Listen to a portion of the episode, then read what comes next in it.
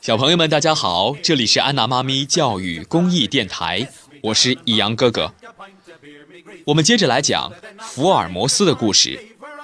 这本书的作者是柯南·道尔，由华东师范大学出版社出版。第三案，诺伍德的建筑师，第十集，不请自来。早晨八点多钟，福尔摩斯和我刚刚吃过一顿美味的早餐，正在屋里养生休息时，走廊的门铃铃声大作，有人来了。大清早的，呃，会是谁呢？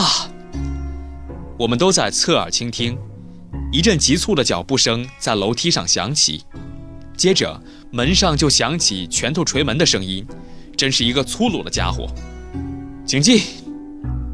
随着福尔摩斯大喊一声，门开了，冲进一个蓬头垢面、眼睛布满血丝的年轻人，大约二三十岁。他踉踉跄跄，好不容易站定后，便在我们两个人身上扫了一眼，问：“请问哪一位是福尔摩斯先生？我是约翰·麦克法兰。你认识这位先生吗？”福尔摩斯问我。“不认识。”我也从来没有听说过这个名字，啊，你也不认识？麦克法兰从他上衣口袋里抽出一份突出在口袋外的报纸，塞给我。你看这份报纸就知道了，是用特大号的字刊登的。华生，请念一下那份报纸。我接过那份《每日电讯》，打开一看，立刻被特大号的标题吸引了。夏诺伍德发生离奇的杀人放火案，被害人是著名的建筑师奥德克。约纳斯·奥德克的事务所和住宅都在西登汉路，屋后有一个木材堆积场。昨天晚上十二点左右，场内突然起火，消防人员迅速赶到并奋力救火，但天干物燥，火势一发不可收拾。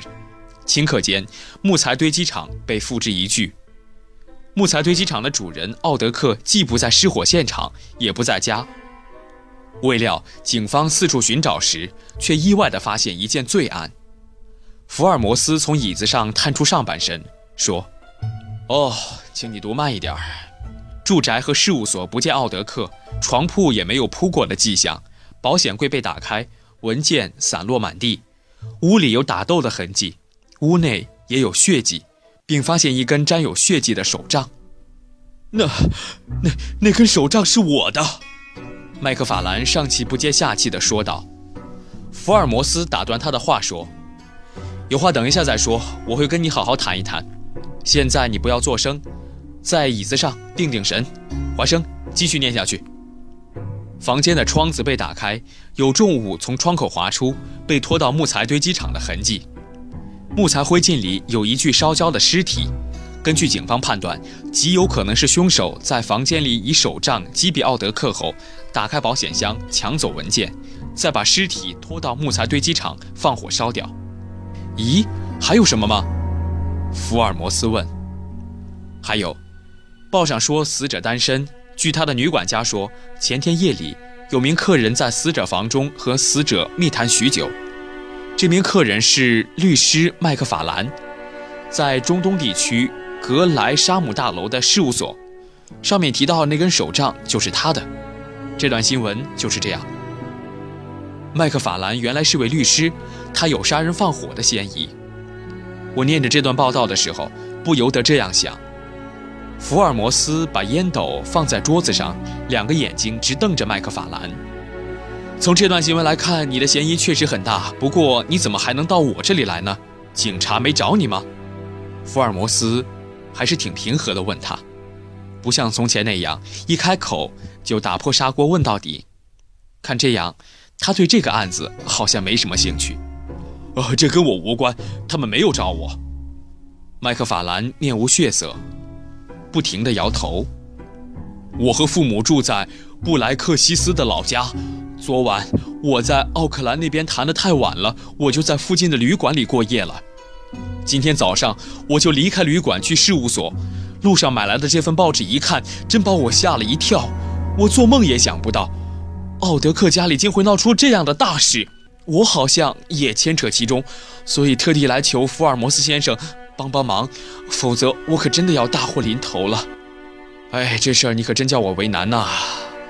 福尔摩斯皱着眉头说：“假使我今早直接去布莱克西斯的家里，或者早晨到事务所，恐怕早就被警察带走了。所以来到这里的途中，经过伦敦桥附近。”我注意到有个黑衣人一路跟踪我，福尔摩斯先生，求你救救我吧！麦克法兰苦苦哀求着福尔摩斯。这时，楼梯又传来了脚步声，听得出一共是三个人。他一敲门，福尔摩斯就苦笑一下说：“是雷斯垂德先生吧？请进。”推门进来的果然是雷斯垂德，他的黑衣制服整整齐齐，后面站着两名随同而来的警察。麦克法兰被吓得全身颤抖。雷斯垂德跟福尔摩斯和我早就认识了。他看了看麦克法兰，便皱起眉头说：“是约翰·麦克法兰吧？你是谋杀建筑师约纳斯·奥德克的嫌疑犯，也是放火的嫌疑犯。我要逮捕你，起来吧。”雷斯垂德的表情很严厉。麦克法兰颤颤巍巍地站起身，却又砰地坐了下去，看着福尔摩斯先生说。先生，救救救我吧！福尔摩斯扬了扬手说：“雷斯垂德先生，不必这样着急吧，在这里耽搁个二十分钟没关系吧？我们刚听完麦克法兰的话，我和华生都想知道的更详细呢。”雷斯垂德板起脸来说：“这个案子毫不奇怪，新闻报道已经提供了充分的证据，所以我认为麦克法兰罪证确凿。”哦。既然你这么肯定，我也有充分的理由质问你。在你面前，我只能听你的。”雷斯垂德说。“问吧，你们也坐下来。”雷斯垂德对两个警察说完，三个人并排在长椅上坐下，同时紧盯着麦克法兰。福尔摩斯抓起烟斗，对麦克法兰说：“你要定下神，详详细细地说。首先说明的是，你和奥德克建筑师。”有什么关系？我就从头说起。麦克法兰战战兢兢地说：“很久以前，奥德克就认识我的父母。昨天下午三点左右，他突然到我的律师事务所说：‘约翰，你当律师，我应该向你道喜。相信你家老太太也一样很高兴。今天我来是想让你看一件东西的。’奥德克从大衣口袋里摸出一张自己潦草的纸，这是很重要的文件。”必须在法律上站得住脚。我在这里等一会儿，请你根据法律条文帮我好好修改。这种事儿是我的本行，但我看了他的文件之后，却吃了一惊。原来这份遗嘱上清楚地写着，他要把他的财产送给我。奥德克笑着说：“这有什么大惊小怪的？我把一生的贡献在建筑上，到现在还是单身。如今我名利不缺，却没有亲人。”你是我从小就相识的老友的孩子，现在又是有为的律师，我相信你将来一定能大有成就。所以我死后，希望由你继承我的全部的财产。这份遗嘱要你先看过后，就是这么简单。他很诚恳地说明。麦克法兰一边说，一边看着雷斯垂德。我做梦也没有想到会有这种好事儿。我将遗嘱仔细修改后，还向他千谢万谢。一直到现在，我还是感激不尽。奥德克说：“改得很好。另外，我还有些土地和房屋的文件，数目很多，都放在我的保险柜里。我也要把这些文件给你看。今晚九点钟，你能到我家里来一趟吗？这位奥德克先生实在是值得我感激，所以我就很高兴地答应了。很好，他说我在家等你。现在我还要到别的地方去，九点钟才回来。你就在我家和我一起吃点东西。”这件事你先不必向你的父母提起。为什么？我父母要是知道了，一定也会很高兴的。还是等我死了之后再让他们知道比较好。我不喜欢人家道谢，我丝毫没有要你感谢我的意思。好了，今天晚上九点钟，我在家等你。奥德克说完后，拿起我修改过的遗嘱，签了名后，放进大衣口袋里就走了。他走后，我却开始坐立不安，一想到这份意外的幸运。我竟然浑身发热，到了晚上九点钟，我一约到他家里，他果然在家里等我。那时候是奥德克本人到门口来接你，还是别人？福尔摩斯问。是个四十岁的女人。福尔摩斯抢着这样问，真是大大出乎我的意料。在你想来，她应该是什么人？在我想来，她应该是女管家。那个女子看到你就问你是不是麦克法兰先生吗？还是问别的事情？她一见面就开始问我的名字。哦，那接下来的情形呢？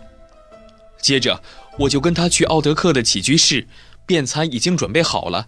我和奥德克吃完后就在他的房间里，房里有一个很大的保险箱。奥德克从保险箱里取出好些文件让我看，还问了我好多关于法律方面的问题。看完那些文件，我才告退。那个时候已经是十二点多了，他说太晚了，不要叫女管家起来开门，于是就亲自开了另一扇小门送我出去。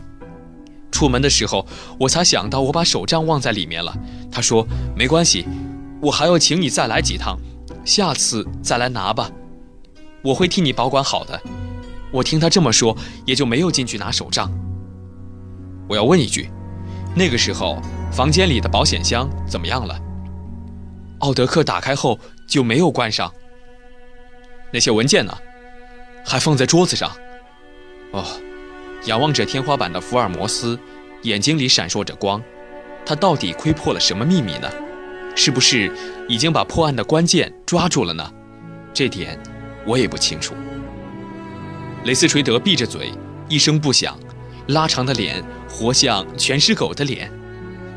又是一次侦探竞赛。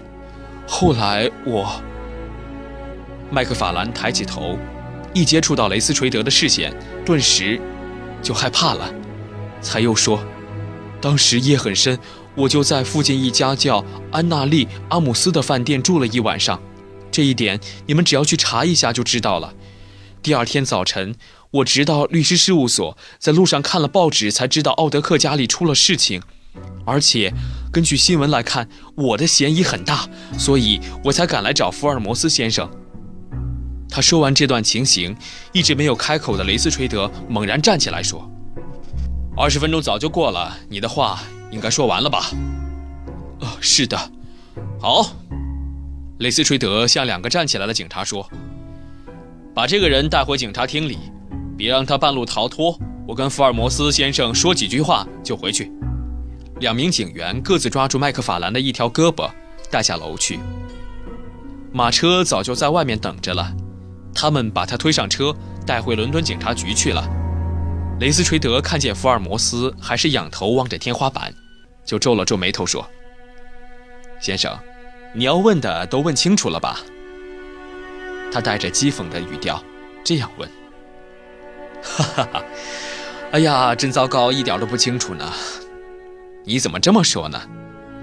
雷斯垂德说：“麦克法兰得知只要奥德克一死，就能继承全部财产。可是他不知道奥德克什么时候才死。天外飞来的幸运让他利欲熏心，他的良心与理智也完全丧失。福尔摩斯先生，你在听我说话吗？”双眼盯着天花板的福尔摩斯回答：“我很认真地听着呢。继续说。”昨天夜里九点钟，被冲昏的麦克法兰动了杀机，去找奥德克。他说是事先约好的，实际上根本没有这回事儿，无非是他撒谎。可是他骗不了我。哦，你认为他是动了杀机才会找奥德克的吗？当然，要说证据，他那根粗手杖不就是吗？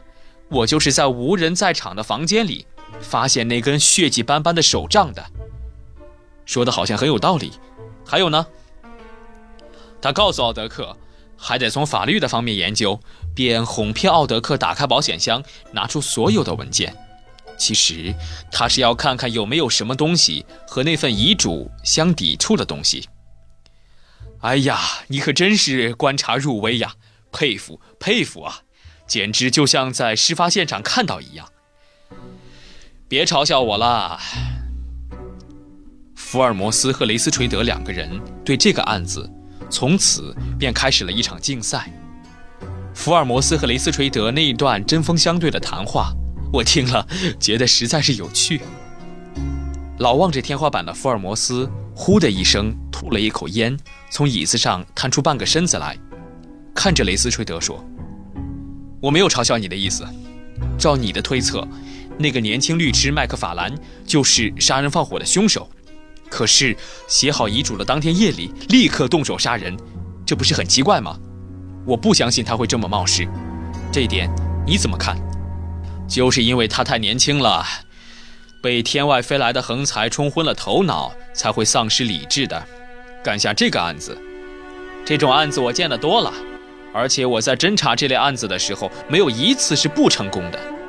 到底你的身份是不同的，你实在了不起。不过这个麦克法兰的案子，如果真的是麦克法兰杀害奥德克的之后，是为了毁灭证据，把尸体移到木材堆积场去放火烧掉，这就不像是冒失的人做的，反而。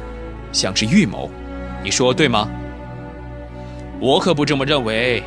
他相信只要烧掉尸体就可以掩埋罪证，可见的他就是个很冒险的人。他会想到毁尸灭迹，遮掩罪行，却要把那根手杖留在现场，好像就是在告诉别人我是凶手，这不是很奇怪吗？一点也不奇怪。冒失的麦克法兰闯入杀人放火的大祸后，立刻害怕起来，非觉得赶紧逃走不可。他顾不得手杖，便立刻拔脚逃走，又担心行色匆匆会引起别人的怀疑，于是就找了个附近的旅馆躲了起来。我这个推测，你觉得对吗？哎呀，真不愧是料事如神的大探长，福尔摩斯说。哎，别开我的玩笑，华生医生，你说我的推测对吗？呃，说句老实话，我也无从判断。这个案子的凶手一定是他。雷斯垂德很有把握地说：“福尔摩斯先生，听你的口气，好像不相信我的推断。请问你有什么理由认为他不是凶手？我至少可以搬出半打以上的理由。半打？哈哈哈哈！说出来听听啊。譬如，福尔摩斯说，深夜十一点，有个流浪汉，打算今夜在木材堆积场过夜。”便绕到奥德克屋后的路上，无意中从窗口的缝隙里看到主人模样的一个人跟年轻人说话，桌上摆了一些好像很重要的文件，尽管听上去听不见他们在说什么，但是却是很重要的事。哈哈哈哈哈！你说的这件事就像是真的一样，先生的侦探眼力令我着实佩服。你说的那个流浪汉，后来又怎么样了？他站在窗外窥探的时候，打开保险柜，里面好像是装满黄金宝石之类的贵重的东西。哼，所以这个流浪汉就起了盗心。雷斯垂德说：“就是啊，他使劲儿凑近窗口，往窗帘的缝里看，直到屋里那两个人处理好事情，那个年轻人告辞，主人也跟在后面送了出来。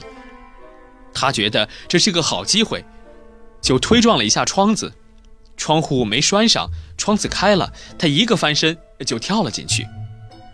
福尔摩斯很详细的说着他的想象。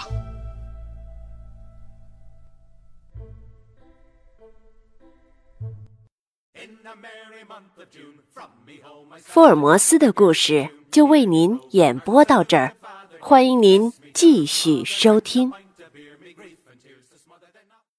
本节目由安娜妈咪教育公益电台出品，感谢您的收听。